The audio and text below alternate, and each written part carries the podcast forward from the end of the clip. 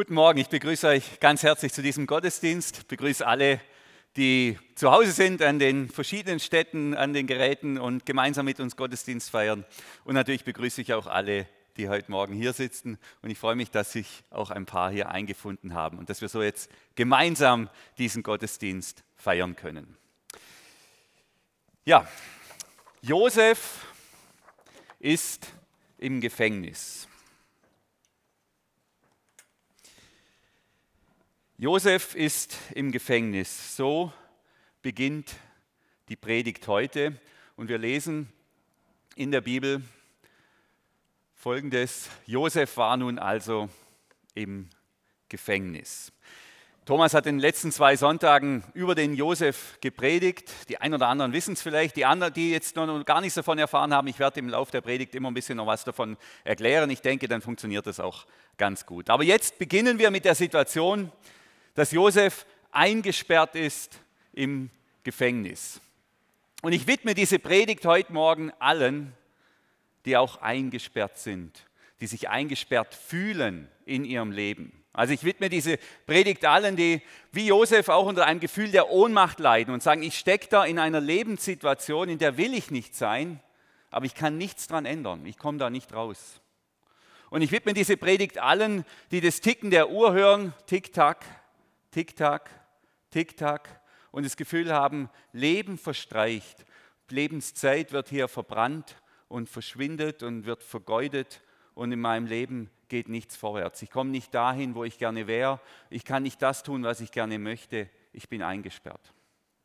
Und so eine Josefs Gefängnissituation, das kann eine äh, ähm, unglückliche Beziehung sein, aus der ich nicht raus kann oder will. Das kann äh, eine Verpflichtung sein, zum Beispiel Schulden, die mich zwingen zu arbeiten, Geld zu verdienen, viel Geld zu verdienen, obwohl ich eigentlich gerne was anderes machen würde. Ich muss aber, oder ich habe eine Familie zu ernähren. Oder eine Schwiegermutter zu pflegen, ähm, die, die immer mehr Zeit in Anspruch nimmt und ich komme eigentlich gar nicht mehr zu dem, was mir eigentlich wichtig ist. Krankheiten, Depressionen, Ängste, können alles solche Gefang Gefängnissituationen sein, Situationen, wo wir gezwungen sind, an einem Ort zu sein, an dem wir nicht möchten, wo wir ohnmächtig sind, wir können nichts daran ändern und die Zeit einfach so verstreicht. Natürlich kann es auch eine Quarantäne sein oder eine echte Gefängnissituation. Ich glaube, wir alle, wir alle haben solche Gefängniszeiten im Leben. Und wir schauen uns heute die Gefängniszeit von Josef an, was er erlebt hat. Und wir bleiben in dieser Predigt ganz in seiner Gefängniszeit. Und das Schöne ist, ähm, wenn man die Josef-Geschichte liest, als ich sie gelesen habe, als ich sie meditiert habe in der letzten Woche, da habe ich gemerkt, ja, es gibt auch gute Nachricht. Es gibt auch gute Nachricht für alle, die gefangen sind oder in so einer Gefängnissituation sind. Und da ich äh, Mensch bin, der Spannungen nicht gut aushält, schenke ich uns gleich mal die guten Nachrichten und dann gehen wir in die Predigt hinein. Also die erste gute Nachricht für alle Gefangenen. Gott ist da. Gott ist da. Das ist das, was Josef erlebt und erleben wird. Und Gott kommt nicht nur zu Besuch ins Gefängnis und geht dann wieder und kommt halt auf den Kaffee und auf den Kuchen, sondern er ist da, in der Zelle, bei uns und mit uns. Da ist Gott, ganz gegenwärtig 24-7. Gott ist da. Die erste gute Nachricht. Die zweite gute Nachricht.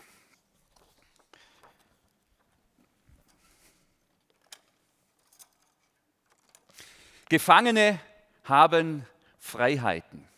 Gefangene sind nicht frei, aber sie haben Freiheiten. Und die Freiheiten mögen klitzeklein sein. Da mag nur ein ganz, ganz kleiner Handlungsspielraum sein oder bestehen. Aber es gibt diesen Handlungsspielraum. Es gibt die Möglichkeit zu entscheiden. Es gibt die Möglichkeit zu gestalten. Und die dritte gute Nachricht für alle Gefangenen, Gefangenschaft ist Glaubens- und Charakterschule. Zumindest hat so eine Zeit der Gefangenschaft dieses Potenzial, Glaubens- und Charakterschule zu sein.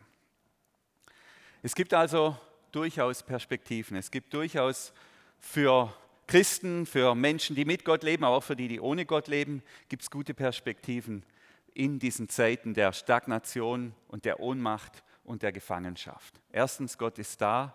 Zweitens, jetzt muss ich selber kurz schauen, Gefangene haben Freiheiten. Und drittens, Gefangenschaft ist Lebens- und Glaubensschule. Okay, Josef haben wir, Gefängnis haben wir, das haben wir verstanden. Jetzt nochmal, wer war dieser Josef? Dominik hat schon eine schöne Einführung gemacht. Ähm, ich mag das nochmal ein bisschen ähm, aufgreifen, damit wir wissen, wo wir stehen. Ähm, Josef, der Sohn von Israel oder Jakob, der da von seinen Brüdern ähm, verkauft wird, weil sie eifersüchtig sind, in ein Loch geworfen, anschließend als Sklave verkauft. Er kommt dann nach Ägypten und in Ägypten, da macht er einen sensationellen Aufstieg, er macht Karriere. Er wird nämlich der CEO der Potiphar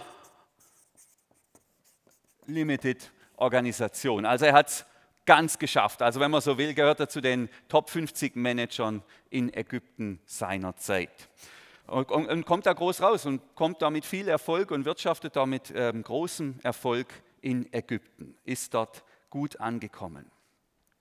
Und dann gibt es so einen ganz furchtbaren Zwischenfall mit diesem ekelhaften Weib, ich sag's mal so, der Frau von Potiphar, die ihn da verführen will. Er lässt sich nicht verführen und sie bezichtigt ihn, er würde sie vergewaltigen wollen. Und ähm, Josef stürzt ganz tief ab und zwar unverschuldet. Er kommt nämlich ins Gefängnis. Das ist das, was passiert. Er stürzt ganz tief ab ins Gefängnis und landet so im Gefängnis. Und das ist die Situation, in der wir jetzt gerade stecken. Aber, wie gesagt, es gibt gute Nachrichten. Es geht nämlich gleich schon los. Aber der Herr in seiner Treue stand ihm bei. Gott steht ihm bei. Josef ist nicht alleine im Gefängnis. Gott ist da. Jetzt, wenn ihr die Geschichte nicht kennen, kennen würdet, was würdet ihr denken? Wenn Gott einem Menschen im Gefängnis beisteht, was passiert dann? Also ich würde denken, der wird befreit. Wir kennen ja die aus Apostelgeschichte, Paulus zum Beispiel. Da kommen dann die Engel, reißen die Gitter weg, das ganze Ding explodiert und er kann da gerade nur so rauslaufen. Naja, Gott steht doch dem Josef bei, bestimmt holt er ihn raus. Nein, so ist es nicht, nicht bei Josef. Weil bei Josef geht die, geht die Geschichte etwas anders. Ähm, das wiederholt sich ein bisschen, was er schon mal erlebt hat. Der Gefängnisaufseher, der merkt, Mensch, der Josef, der hat es wirklich drauf. Der hat, ähm, der hat, Gott ist mit dem. Was der anpackt, ist gesegnet.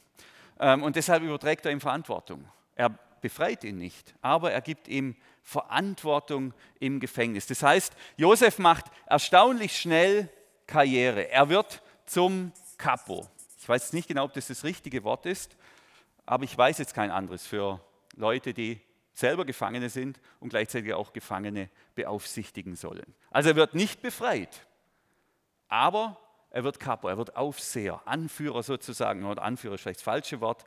Ähm, er wird derjenige, der nachher für die Gefangenen zuständig ist. Bekommt er viel Verantwortung, aber er bleibt gleichzeitig auch ein Gefangener.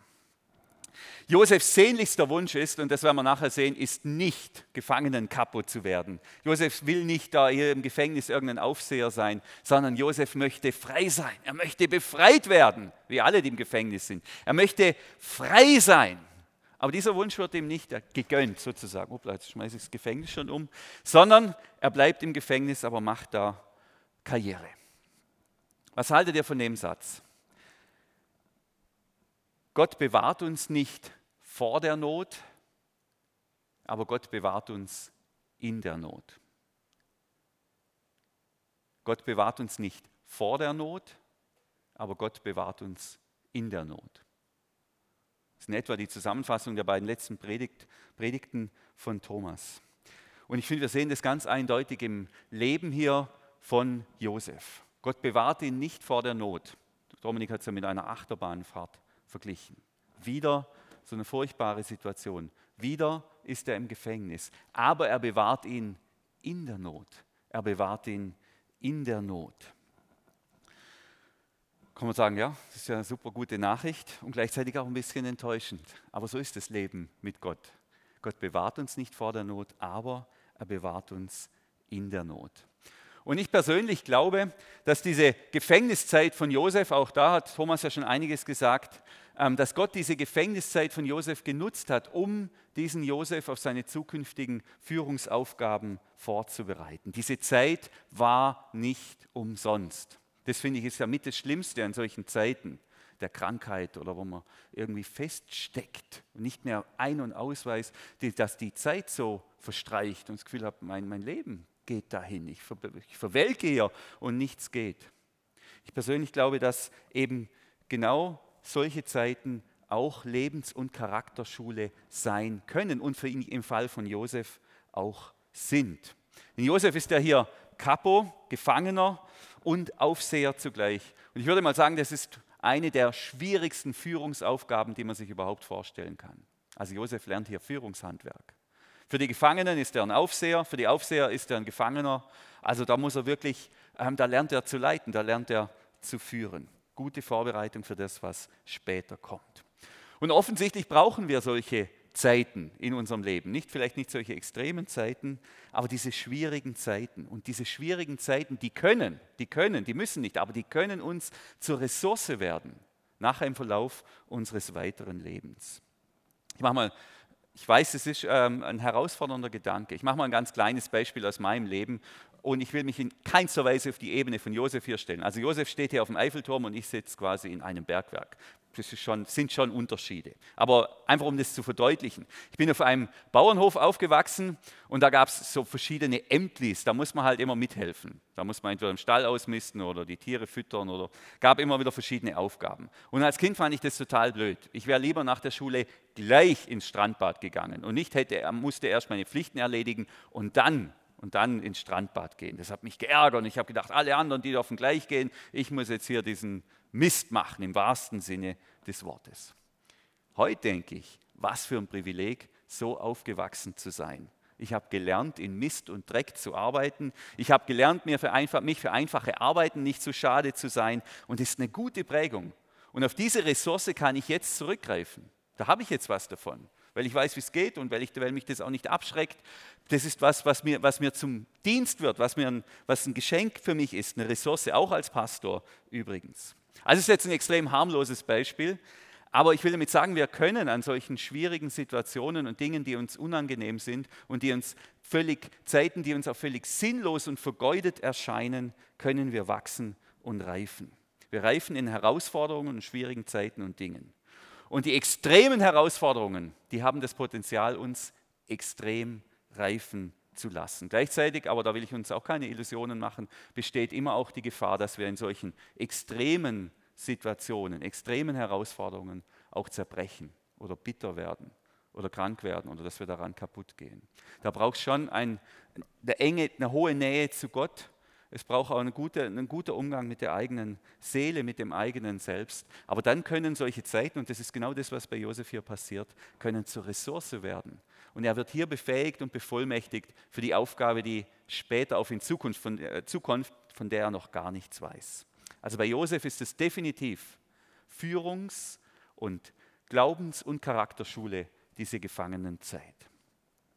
Wir haben heute auch eine Umfrage vorbereitet. Manche haben sie schon ausgefüllt, freue ich mich ähm, ähm, mega drüber. Und die Frage ist, was ist oder was war deine größte Lebens- und Glaubensschule?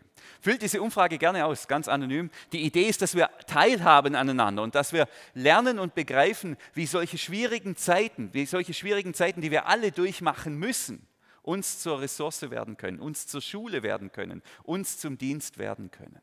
Das ist die Idee, dass wir da voneinander profitieren. Dominik wird dann das Ergebnis nachher vorstellen, da freue ich mich schon drauf. Ja, er glaubt auch gerade im Moment. Ja, super. Also, Josef im Gefängnis. Viel mehr habe ich ja jetzt eigentlich noch gar nicht gesagt.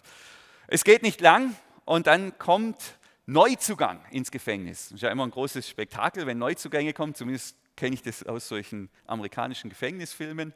Ich nehme an, bei Josef war es nicht viel anders. Jetzt kommt kommt, na, Frischfleisch klingt jetzt blöd, gell? aber jetzt kommen einfach neue Leute hier ins Gefängnis. Zwei Männer.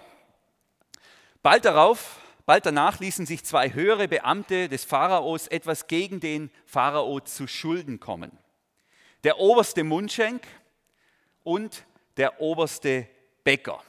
Ihr Herr, der Pharao, wurde zornig auf sie und ließ sie im Haus des Befehlshabers seiner Leibwache in Haft halten, in dem Gefängnis, in dem auch Josef war.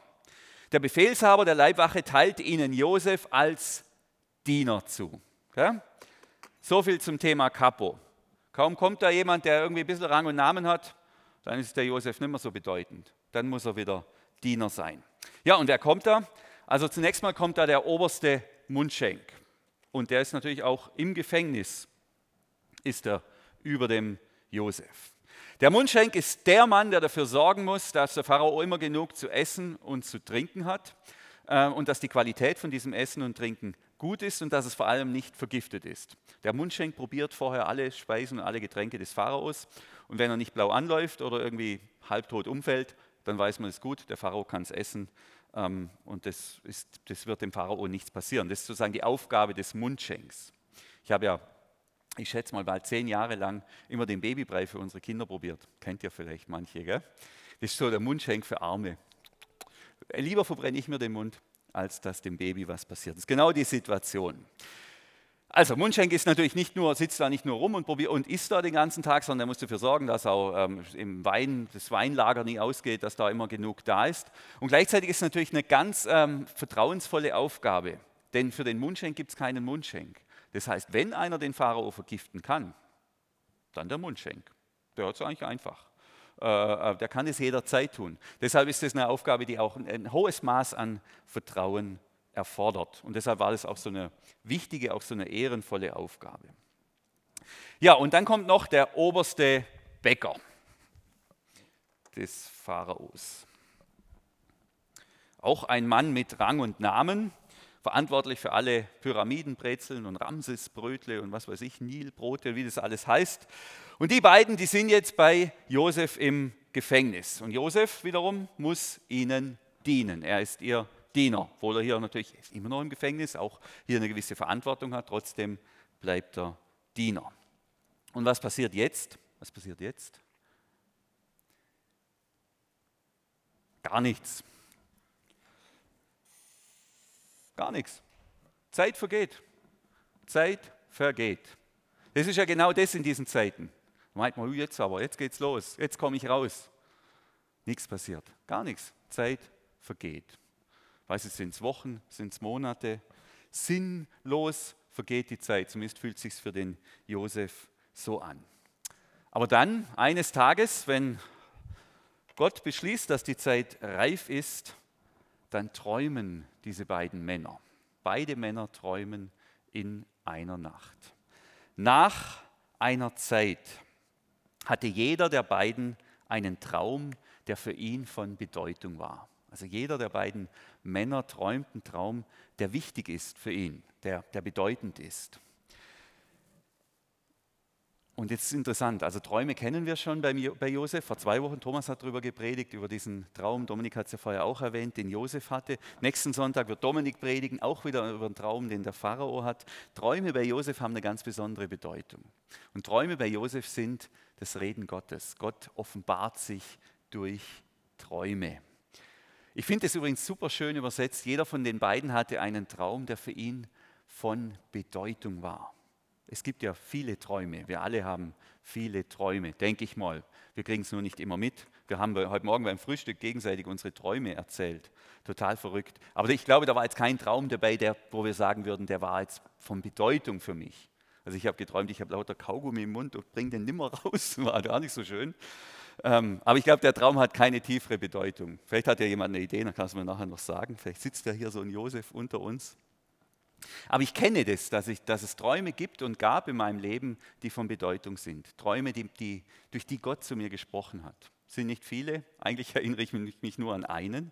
Aber, aber dieser Traum war für mich enorm wichtig. Da hat Gott zu mir geredet. Das war vor ungefähr, ich würde mal sagen, ich bin mir nicht mehr ganz sicher, das war vor ungefähr sechs Jahren. Das war in der Hochphase würde ich mal sagen, der Dekonstruktion in meinem Leben, in der Hochphase der Abkehr von meinen evangelikalen Wurzeln. Das war wirklich eine tiefe Glaubenskrise, wo ich alles erstmal, mein ganzes Glaubenshaus ausgeräumt hatte, weil ich das Gefühl habe, irgendwie, das geht so nimmer weiter, das trägt mich so nimmer. Ähm, die ganzen Prägungen meiner Jugend, meine ganzen Schwarz-Weiß-Überzeugungen, wir sind die einzig Wahren, alles andere kannst du vergessen, diese ganzen Sachen alle raus, alle raus aus meinem Glaubenshaus. Es war eine Riesenspannung und es war vor allem eine riesige Not für mich. Und dann in einer Nacht, da habe ich geträumt, dass ich durch die Luft fliege, schwebe. Ich schwebe durch die Luft. Und ich schaue nach unten und unter mir ist nichts. Es ist einfach nichts. Da gibt es keinen Halt mehr. Ich stehe auf nichts. Da gibt es kein Fundament mehr, auf dem ich stehe. Und trotzdem bin ich getragen, trotzdem bin ich gehalten. Und ich habe mich sicher gefühlt. Ich habe mich total sicher gefühlt. Und dieser Traum war ein riesiges Geschenk für mich. Das war, ich war, obwohl nichts mehr war, da war, was mich getragen hat, trotzdem war ich gehalten. Ich war gehalten und ich wusste, Gott trägt mich. Er trägt mich und er hält mich und er trägt mich durch diese Zeit, auch wenn ich nicht mehr weiß, was ich glauben soll. Und so konnte ich dann im Laufe der Zeit wieder neu beginnen, meinen Glauben neu aufzubauen. Aber dieser Traum war wichtig, weil ich gewusst habe, ja, ich bin gehalten, ich bin getragen und ich bin absolut sicher durch die Luft geschwebt, auch obwohl da nichts mehr war, kein Fundament, auf das ich mich hätte stellen können. Und das ist mein Glaube. Und trotzdem war Gott da und hat mich gehalten. Also das war jetzt ein Beispiel für einen Traum aus meinem Leben, der für mich von Bedeutung war. Da habe ich übrigens auch keinen Ausleger, keinen Josef gebraucht, der mir das erklärt. Ich habe das selber verstanden. Das war so stark und so eindeutig. So, jetzt aber genug von mir. Gehen wir wieder mal zu den zwei Herren hier, die geträumt haben. Und ähm, morgen zum Siebene da kommt dann der Josef und will die Bestellung aufnehmen. Was braucht ihr? Was ist wichtig für den Tag? Wollt ihr heute baden? Muss jemand die Haare schneiden? Was wollt ihr frühstücken? Und so weiter. Ähm, was halt so ein Diener macht. Und er kommt da ins, ins, in die Zelle, nehme ich mal an. Als Josef am Morgen bei ihnen eintrat, sah er gleich, dass sie in schlechter Stimmung waren, die beiden. Offensichtlich gab es auch Zeiten, da waren sie in guter Stimmung im Gefängnis. Heute sind sie in schlechter Stimmung. Warum lasst ihr den Kopf hängen? fragte er sie. Warum lasst ihr den Kopf hängen? Warum seid ihr so miese drauf? Also Josef, und das finde ich sehr erstaunlich, jetzt sind wir übrigens beim zweiten Punkt, bei der zweiten guten Nachricht. Josef nimmt wahr, wie es diesen beiden Männern geht und er interessiert sich für sie. Er interessiert sich für sie. Der Josef hätte ja allen Grund ähm, gehabt, bei sich zu bleiben, bei seiner Not ich bin so, ich bin so arm dran, mir geht so schlecht, ich wurde sowas von verraten von dieser Frau, von Potiphar, von Gott selber, ich wurde sowas von verraten und verkauft. Der hätte ganz bei sich bleiben können, hätte allen Grund dazu gehabt, sich nur um seine Sorgen, seine Frust, seine Not zu drehen. Und er hätte halt seine Pflicht grob erfüllt, hätte halt dann das Frühstück aufgenommen, was weiß ich, zweimal Nilpferdschinken, zweimal Straußeneier, einmal Schilftee und so weiter und dann wieder raus. Aber so ist Josef nicht sondern er ist ganz bei diesen Menschen, die ihm da gegenüberstehen, obwohl er selber ja Gefangener ist, obwohl es ihm eigentlich noch, obwohl er in einer viel schlechteren Lage ist wie diese beiden. Und interessanterweise ist es genau diese Empathie am frühen Morgen. Und dann übrigens auch nur morgens um sieben, gell, da ist ja die Stimmung auch nicht immer so gut. Diese Empathie am frühen Morgen, die ist es, die den Lauf der Weltgeschichte verändern wird. Das schlichte Wahrnehmen und Sehen dieser Männer das Wahrnehmen, denen geht es nicht gut, das Nachfragen, das nicht bei sich sein, sondern bei den anderen, anderen sein. Das wird die Geschichte nachhaltig verändern, und zwar die Geschichte der Welt. Das ist die zweite gute Nachricht. Gefangene haben Freiheiten. Gefangene sind nicht frei. Hier drin ist keiner frei. Aber hier drin gibt es Freiheit. Ich habe die Freiheit zu entscheiden, ob ich nur bei mir bin oder ob ich mich auch für andere interessiere. Ich habe die Freiheit zu lieben, auch im Gefängnis oder wenn jemand, wenn ich krank bin oder wenn es mir schlecht geht, kann ich vergeben. Ich kann für andere da sein. Ich kann nachfragen, wie es anderen geht. Ich habe die Freiheit, ähm, mich für andere zu interessieren. Ich habe die Freiheit, andere zu lieben. Auch wenn es mir selber schlecht geht, wenn ich selber eingesperrt bin, habe ich trotzdem die Freiheit zu lieben. Klar, wenn es einem schlecht geht, wenn es einem wirklich dreckig geht, ist es extrem schwierig. Dann noch Ressourcen zu haben für andere und dann auch noch nach anderen zu schauen, da habe ich, keine, habe ich keinen Zweifel, dass es so ist.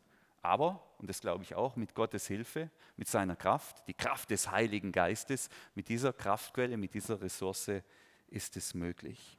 Und das ist mein Gebet. Lass mich, lieber Vater, lass mich, lieber Vater, auch in meinen Gefangenschaften und wenn es mir ganz schlecht geht, auch meine Mitmenschen sehen.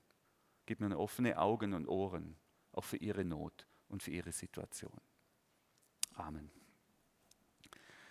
Ja, also was ist das Problem, sagt Josef? Ähm, wir haben geträumt, sagen sie. Wir haben geträumt. Und hier im Gefängnis haben wir keinen Traumdeuter, der uns sagen kann, was es bedeutet. Immer das Gleiche, es muss immer ein Studierter her. Kennt ihr das irgendwo? Die Laien können wir, brauchen wir immer einen Experte für irgendwas. Ja, wir haben ja keinen Experten, wir sind so arme Würstle. Der Josef sagt, Träume zu deuten ist Gottes Sache. Also brauchen wir keine Studierte dafür, da brauchen wir keine Experten. Gott deutet Träume. Und dann, und das steht jetzt hier nicht, aber dann sagt er im Wesentlichen, ich kenne mich, ich kenne den Gott, ich habe da eine Beziehung zu diesem Gott. Erzählt mir doch mal, erzählt mir doch mal, was ihr geträumt habt. Und die beiden Männer lassen sich darauf ein. Offensichtlich war die Zeit doch gar nicht so ganz so sinn, sinnlos, weil da ist eine Beziehung entstanden, eine Vertrauensbeziehung.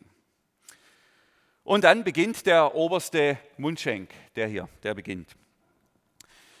Zuerst erzählte der oberste Mundschenk seinen Traum. Und das ist jetzt wie so ein Wortclip. Man kann sich das fast vorstellen wie so ein Videoclip. Extrem, steht in der Bibel. Ich sah vor mir einen Weinstock und an dem Weinstock waren drei Ranken und der Saft stieg in die Knospen. Sie blühten auf und schon reiften die Trauben. Ich hatte den Becher des Pharaos in der Hand und nahm die Trauben und presste sie über dem Becher aus und reichte dem Becher den Pharao. Ganz schönes Bild, gell? Ranken, Saft, Knospen, Trauben, ausquetschen, Becher, Becher, Pharao. Und jetzt Josef, offensichtlich weiß er sofort, was dieser Traum zu bedeuten hat. Hat er eine gute Intuition, sagt es Gott ihm. Jedenfalls kennt er die Deutung und er hält sich da auch nicht zurück. Josef sagte, hier ist die Deutung. Ich weiß, was das zu bedeuten hat. Ich kann es dir sagen. Die drei Ranken sind drei Tage. Drei Tage. Da hat nämlich der Pharao Geburtstag. Und ich nehme an, der Josef hat es gewusst. Heute in drei Tagen wird der Pharao dich erhöhen und dich wieder in dein Amt einsetzen. Dann wirst du wieder wie früher Mundschenk sein und ihm den Becher reichen. Also in aller Kürze, ich habe gute Nachrichten. Der Pharao wird dir verzeihen, er wird dir vergeben, du kommst wieder an deinen alten Platz zurück. Super, gute Nachricht. Da steigt die Stimmung gleich am frühen Morgen im Gefängnis, denke ich mir mal. Vielleicht musste Josef gleich noch einen Sekt bringen, hinterherreichen vor Freude. So, und jetzt kommt aber Josef. Und, ähm, und da spüren wir jetzt die ganze Not die ganze Not und die ganze Verzweiflung von Josef im Gefängnis. Man kann sie richtig hören, gell? wie Josef dann zu diesem Mundschenk sagt, aber vergiss mich nicht, vergiss mich nicht, wenn es dir gut geht. Tu mir den Gefallen, tu mir bitte den Gefallen und empfehle mich dem Pharao, bring mich aus dem Kerker heraus. Man hat mich aus dem Land der Hebräer entführt und auch hier in Ägypten habe ich nichts Unrechtes getan. Ich bin ohne jede Schuld in diesem Loch. Ich stecke hier fest. Ich bin in einer riesen, riesen, riesen Scheiße hier und ich komme nicht raus. Ich bin machtlos, ich komme nicht raus. Bitte hilf du mir. Denk an mich. Bitte, bitte denk an mich. Spürt er die Verzweiflung? Das hat nichts Majestätisches, nichts Erhabenes. Der souveräne Josef, der überall so durch sein Leben läuft und alles, alles flutscht nur so, sondern ich sehe hier und ich höre hier einen ganz verzweifelten Mann, der es einfach nicht länger mehr ertragen kann und will, eingesperrt zu sein, vor allem zu, zu Unrecht eingesperrt sein ähm, will. Und auch diese, diese Kapo-Geschichte, so schön sie ist, das ist nicht, das ist nicht für ihn. Er will raus, er will raus, er will einfach nur frei sein, frei sein. Und ich finde es ähm, bewegend, diesen Josef hier zu erleben, auch dass er sich nicht zu schade ist, um Hilfe zu bitten. Er ist sich auch nicht zu stolz, um Hilfe zu bitten. Und er ist auch nicht zu gläubig, um Hilfe zu bitten und sagt, naja, der Gott wird mich schon rausholen. Für ihn ist Gottvertrauen und Menschen um Hilfe bitten offensichtlich kein Widerspruch. Gott ist da, Gott ist da und trotzdem bittet er den Mundschenk um Hilfe. Er bittet den Mundschenk um Hilfe. Und ich finde es schön, sehr ermutigend. Sehr ermutigend zu sagen, wenn ich feststecke, wenn ich im Loch bin, dann darf ich um Hilfe bitten. Das ist keine Schande, das ist nicht ungeistlich. Wenn ich in der Ehe nicht mehr weiter weiß, wenn die Beziehung zum Gefängnis geworden ist, es ist keine Schande, um Hilfe zu bitten. Ich muss mich dafür nicht schämen oder mich von meiner Scham womöglich abhalten zu lassen. Wenn ich mit irgendeiner peinlichen Krankheit konfrontiert bin, die äh, mich auch einsperrt, wo ich nicht mehr rauskomme und ich will es eigentlich keinem erzählen, weil es mir so peinlich ist. Das ist eine gute Lösung. Such Hilfe, frag jemand, hab Mut zu fragen. Josef hat es auch getan. Es war ihm nicht zu peinlich. Es war ihm nicht, er hat sich dafür, er hat es einfach getan. Und es ist nicht ungeistlich. Wir vertrauen auf Gott und wir nutzen trotzdem jede offene Tür, die es gibt, um aus diesem Gefängnis rauszukommen. Ja, jetzt der Becher, der, der Becher, der Bäcker, nicht der Becher, der Bäcker, der ähm, merkt, dass die Stimmung massiv ansteigt, gerade hier in seiner Zelle und er sieht Hoffnung für sich und denkt, na, das, hört, das lässt sich ja gut an mit diesem Josef. Ähm, vielleicht hat er für mich auch so eine gute Deutung von meinem Traum. Ähm, und deshalb sagt er zu Josef, ähm, ich hatte auch einen Traum. Ich habe auch einen Traum, in dem ich selber vorkam. Ich will auch erzählen. Ich will auch, jetzt, ich will auch mal erzählen, was ich geträumt habe. Ähm, und Josef sagt offensichtlich, jawohl, go ahead, erzähl, mach weiter. Und dann erzählt der Bäcker seinen Traum. Auf dem Kopf trug ich drei Körbe mit Gebäck, einen über dem anderen. Tak, tak, tak. Ähm, und im obersten lagen Backwaren für die Tafel des Pharaos. Da kamen Vögel und fraßen den Korb leer. Kurzer Traum. Drei Körbe auf dem Kopf, im obersten Backwaren, Vögel kommen und picken den Korb leer. Und auch hier ist Josef weiß, was dieser Traum zu bedeuten hat. Muss doch gar nicht lange rummachen. Ähm, und sagt, ja, wenn du willst, sage ich dir auch die Deutung. Ja, erzähl natürlich, ich will ja wissen, was es bedeutet. Und Josef sagte, hier ist deine Deutung. Die drei Körbe sind drei Tage. Haben wir wieder Geburtstag von Pharao. Heute in drei Tagen wird der Pharao dich erhöhen und an einen Baum hängen. Der Mundschenk wird auch erhöht und wieder eingesetzt. Er wird erhöht und an einen Baum hängen. Dann werden die Vögel dein Fleisch fressen. Ach, ich habe gedacht, sag mal, Josef, also echt, äh, warum erzählst du das dem Mann? Also wenn man ihm schon sagt, dass er sterben muss, dann muss man dieses Detail mit den Vögeln, das muss man doch eigentlich nicht erzählen, oder? Muss das jemand wissen, dass wenn er dann tot ist, dass dann an seiner Leiche irgendwelche Vögel rumpicken? Muss man mit dem sterben? Also ich dachte, nee Josef, das, aber wie ich habe es ja vorher schon gesagt, ich bin ein Mensch, der sich mit Spannungen eher schwer tut. Und es würde mir, glaube ich, schon elend schwer sagen, überhaupt ein Mensch zu sagen, dass er sterben muss. Da würde ich schon, das irgendwie, nee, das würde ich nicht wollen. Äh, und dann noch sowas und dann noch mit diesen Vögeln hier, diese ganze Sache. Aber gerade weil es mir selber so schwer fällt, gerade deshalb bewundere ich das so an Josef. Denn Josef hat ja nichts davon, dem Bäcker das zu sagen. Warum tut er sich das eigentlich an? Ja klar, weil er halt vielleicht recht hat und weil dann nachher deutlich wird, dass er recht hatte. Aber ist das das Motiv, das dem Bäcker jetzt zu sagen? Ist er so ein rechthaberischer Typ? Warum sollte er das dem jetzt sagen? Der wird ihn vielleicht hassen. Der wird ihm das Leben noch zur Hölle machen. Der wird ihn noch beschimpfen drei Tage lang. Warum tut er sich das an? Warum tut er sich das an? Ich glaube, er macht es nicht um seinetwillen, sondern er macht es für den Bäcker. Ich glaube, er macht es für den Bäcker. Denn der Mann hat so die Chance, noch seine Sachen zu regeln.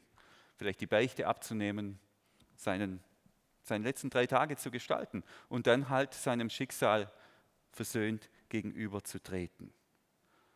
Vielleicht hat Josef sogar so, ich sage es jetzt mal ein bisschen überspitzt, die Seele dieses Mannes gerettet. Vielleicht hat Josef genau so die Seele dieses Mannes gerettet. Zumindest hat der Bäcker jetzt die Chance dazu gehabt.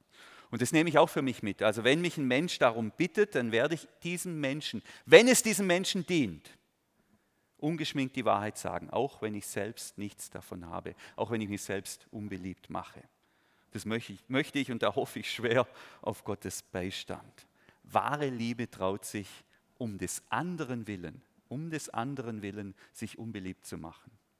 Wer Kinder hat und die erzieht, der kann das jeden Tag durchexerzieren. Also wir sehen, der Josef, der hat schon Qualitäten. Und so gehen die drei Tage um. Und ähm, jetzt ist das große Geburtstagsfest vom Pharao. Der Pharao lädt alle ein. Er lud alle seine Hofbeamten zu einem Festmahl ein. Da erhöhte er den obersten Mundschenk und den obersten Bäcker vor ihnen allen. Also Pharao wendet sich diesen beiden Herren hier einzeln zu. Pharao, der ja da so eine Art Gottstatus hatte in Ägypten, wendet sich diesen Einzelnen zu und damit sind sie natürlich schon erhöht in sich. Und den einen setzt er wieder in sein Amt ein und er durfte ihm den Becher reichen und den anderen ließ er hängen, genau wie Josef es vorausgesagt hat. Also beide kommen aus dem Gefängnis raus. Der oberste Mundschenk, den hänge ich jetzt mal in Partybereich hier. Partybereich. Irgendwo ist hier der größte Partybereich. Überall. Das habe ich mir natürlich nicht überlegt, wo ich das aufhänge. Ihr habt es verstanden, gell? Der liegt jetzt im Partybereich, der ist schon müde. Und der oberste Bäcker, ja, der kommt natürlich nicht in den Partybereich. Der kommt im Bereich des Verderbens und des Todes. Beide kommen raus aus dem Gefängnis, beide werden befreit. Aber der eine zum Leben und der andere zum Tod. Und das ist übrigens ein Bild ein Bild für das Gericht, auch für das kommende Gericht unter Jesus. Jesus hat ja mehrfach gepredigt, hat seinen Jüngern gesagt, Leute, ich werde wiederkommen. Ich werde wiederkommen als Richter. Und dann werde ich die Menschheit scheiden, scheiden und ich werde aufteilen.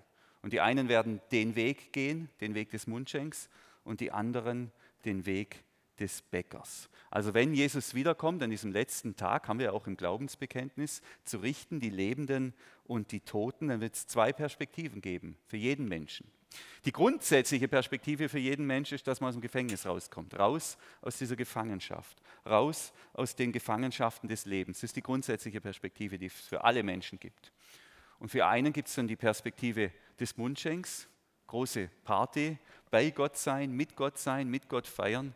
Und für die anderen gibt es die Perspektive des Bäckers, Verderben und Tod. Allerdings jetzt hört der Vergleich auch auf. Gell? Für, die, für Mundschenk und Bäcker, da stand ja das Schicksal, das war, lag nicht in ihrer Hand, wenn man so will. Das liegt, lag in den Sternen oder in den Träumen oder in, dem, in der Willkür des Pharaos. Hat er jetzt gut geschlafen in der Nacht? Hat der, war der, hat, lag dem irgendwas quer im Magen? Das waren ja die Faktoren, die für diese beiden Männer entscheidend sind. Für uns gilt das nicht. Wir sind Gott nicht ausgeliefert. Wir sind nicht der Willkür eines Gottes ausgeliefert, sondern jeder, der sich Gott zuwendet, das ist ja das, was wir glauben, wer sich Gott zuwendet, die Vergebung annimmt, wer nach dem Vorbild von Jesus lebt, jeder, wirklich jeder, der diesem Gott vertraut, der wird den Weg des Mundschenks gehen. Raus aus dem Leben, raus aus der Gefangenschaft, hinein ins volle Leben, hinein in, das, in die Party, in das Fest bei Gott. Und das ist die Einladung. Und deshalb freue ich mich auf diesen Tag. Ich freue mich zu, es gibt immer noch Rechtszweifel. Ich glaube, das ist auch gesund, die zu kultivieren. Aber ich freue mich auf diesen Tag, wenn Jesus wiederkommt, weil er bedeutet das Ende aller Gefangenschaft und aller Bindungen und aller Machtlosigkeit. Und er bedeutet der Beginn eines ganz neuen Lebens mit Gott. Ja, also Josef ähm, ist ja übrigens immer noch im Gefängnis. Er hatte natürlich recht, seine Deutung war richtig, ähm, aber er ist immer noch eingesperrt, immer noch im Loch. Und dann haben wir hier den letzten Vers. Aber der oberste Mundschenk dachte nicht an Josef, er hatte ihn schon vergessen. So ein Arsch. Anders kann man es nicht sagen. Und das müsste aushalten, wenn man das ihm so sagen würde. Ganz mieser Charakter. Kaum hat er, was er will. Kaum hat er, was er will, ist alles vergessen. Erinnert ihr euch noch, wie sehr Josef gefleht hat? Wie Josef sich eigentlich gedemütigt hat vor diesem Mundschenk? Wie Josef da auf die Knie gegangen ist? Und der vergisst den einfach. Möge Gott schenken, dass wir nicht so vergesslich sind. Und möge Gott schenken, dass wir zu denen, die gut zu uns waren in Zeiten der Not, dass wir uns mehr als großzügig revanchieren bei den Menschen, die uns aus der Patsche geholfen haben. Möge Gott schenken, dass wir uns nicht benehmen wie dieser Mann. Und wenn euch jemand einfällt, weil dem es noch gut wäre, Danke zu sagen, dann macht es am besten gleich, gerne auch per WhatsApp. Denn für Josef ist das so bitter, so bitter, so bitter. Und was passiert? Er wird vergessen. Und wie geht seine Geschichte weiter? Seine Geschichte geht so weiter. Nichts passiert. Nichts passiert. Tagelang, wochenlang, monatelang, jahrelang. Jahrelang. Nichts passiert. Er bleibt im Gefängnis. Und so hört dann auch das Kapitel auf, über das ich heute predige. Die gute Nachricht darin, noch ist die Geschichte von Josef nicht zu Ende erzählt. Nächsten Sonntag geht es weiter. Was nehme ich jetzt mit von dieser Reise von Josef, von diesem Kapitel? Ja, erstens, Gott bewahrt uns nicht vor der Not, aber bewahrt uns in der Not. Und ich glaube, es gibt in jedem Leben Zeiten der Stagnation, Zeiten der Gefangenschaft, der Ohnmacht, Zeiten, wo wir das Gefühl haben, hier meine Lebenszeit verbrennt sinnlos. Und hier ist die gute Nachricht. Erstens, Gott ist da, Gott ist dabei. Zweitens, wir haben immer die Freiheit zu lieben. Wir haben immer die Freiheit zu lieben. Und drittens, solche Zeiten sind Lebens- und Charakterschule und Glaubensschule. Ja. ja, und so wie die Geschichte von Josef noch nicht zu Ende erzählt ist, so ist auch deine Geschichte und meine Geschichte noch nicht zu Ende erzählt. Und wer weiß, wozu wir gerade vorbereitet werden. Amen.